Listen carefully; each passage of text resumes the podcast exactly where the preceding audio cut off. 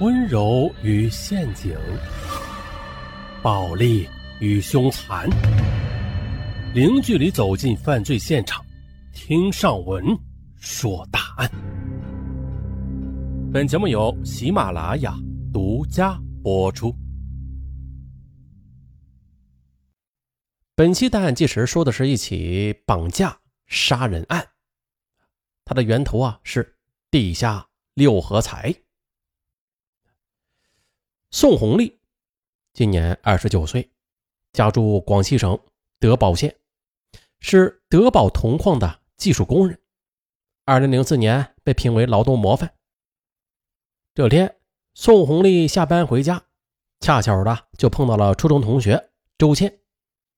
周倩热情的邀请宋红丽去喝茶，在闲聊当中，周倩神秘兮兮的说：“呀，哎，我跟你说呀。”看在你是我好姐妹的份上，我才告诉你的啊！我现在在玩地下六合彩，大钱儿虽然没有吧，但是小钱儿嘛却从来都不断，比你们上班好多了。宋红丽被这话吓了一大跳啊！哎呦，这赌博啊可是犯法的呀！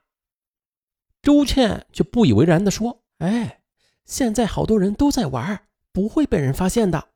不瞒你说的。”我上个星期就小赚了一万多。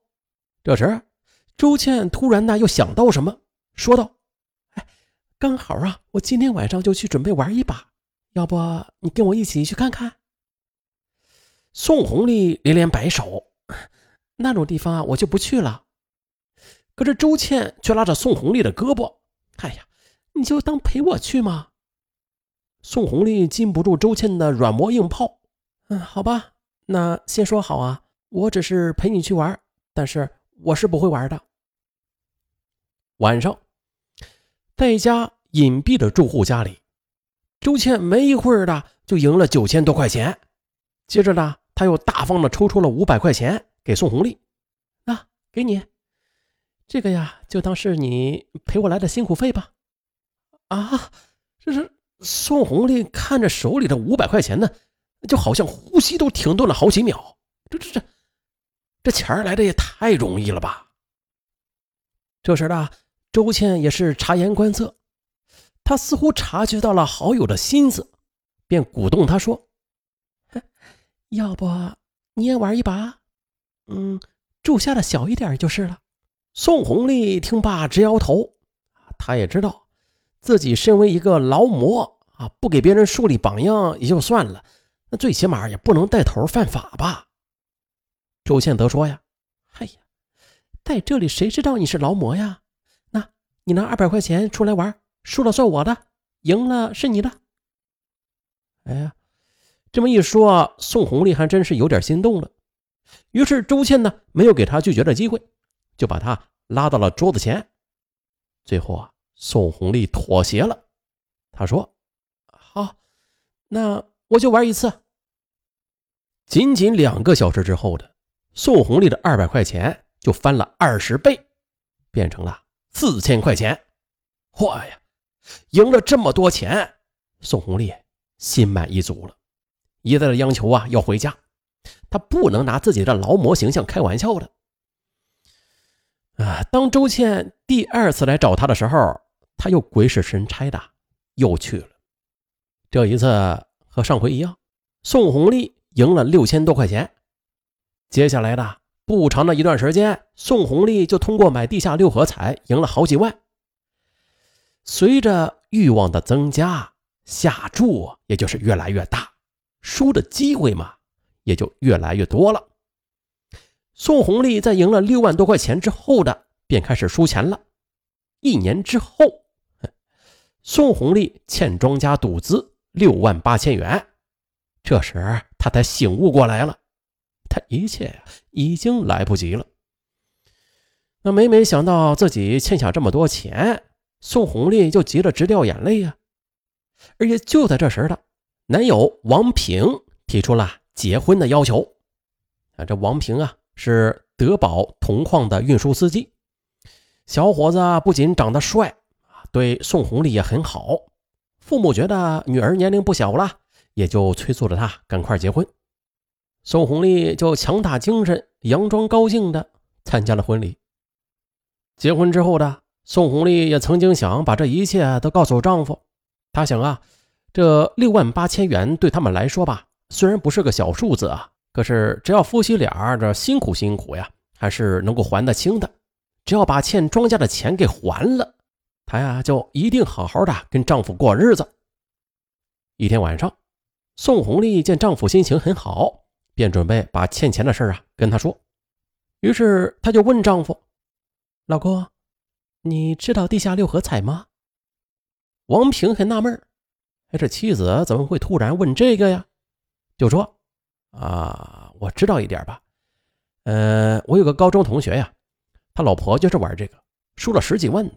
现在两人正在闹离婚呢。”啊！哎呀，听丈夫这么一说，宋红丽紧张的连连夹菜都夹不起来了。她故意的又试探丈夫说。要是我也那样的话，你怎么办呢？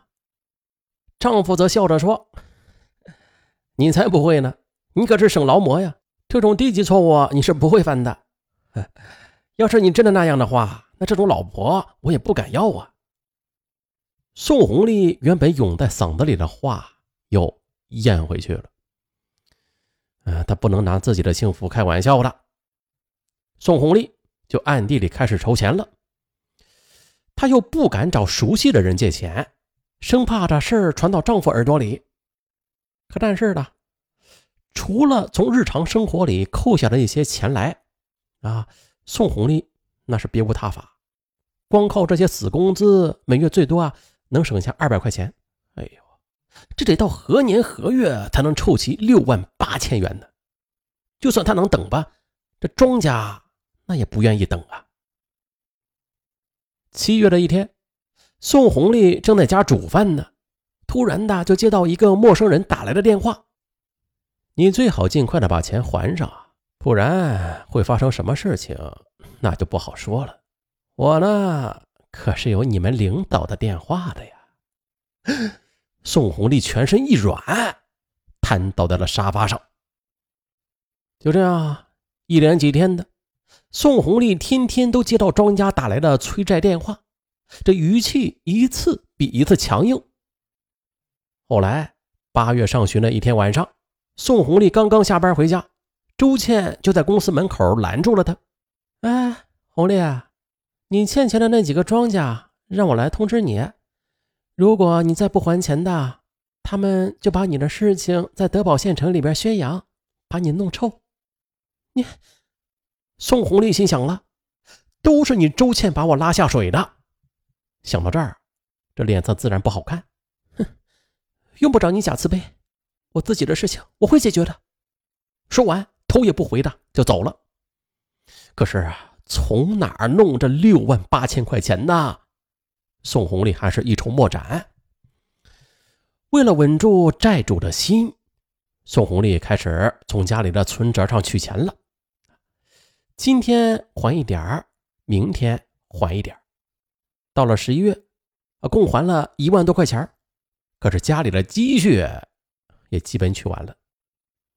债主见宋红丽一拖再拖，就撂下话说：“啊，一个月之内不把钱还清的话，你就等着身败名裂吧。”宋红丽觉得自己要疯了，而这一切都被好朋友东霞。看到眼里，啊，他俩平时啊好的跟一个人似的。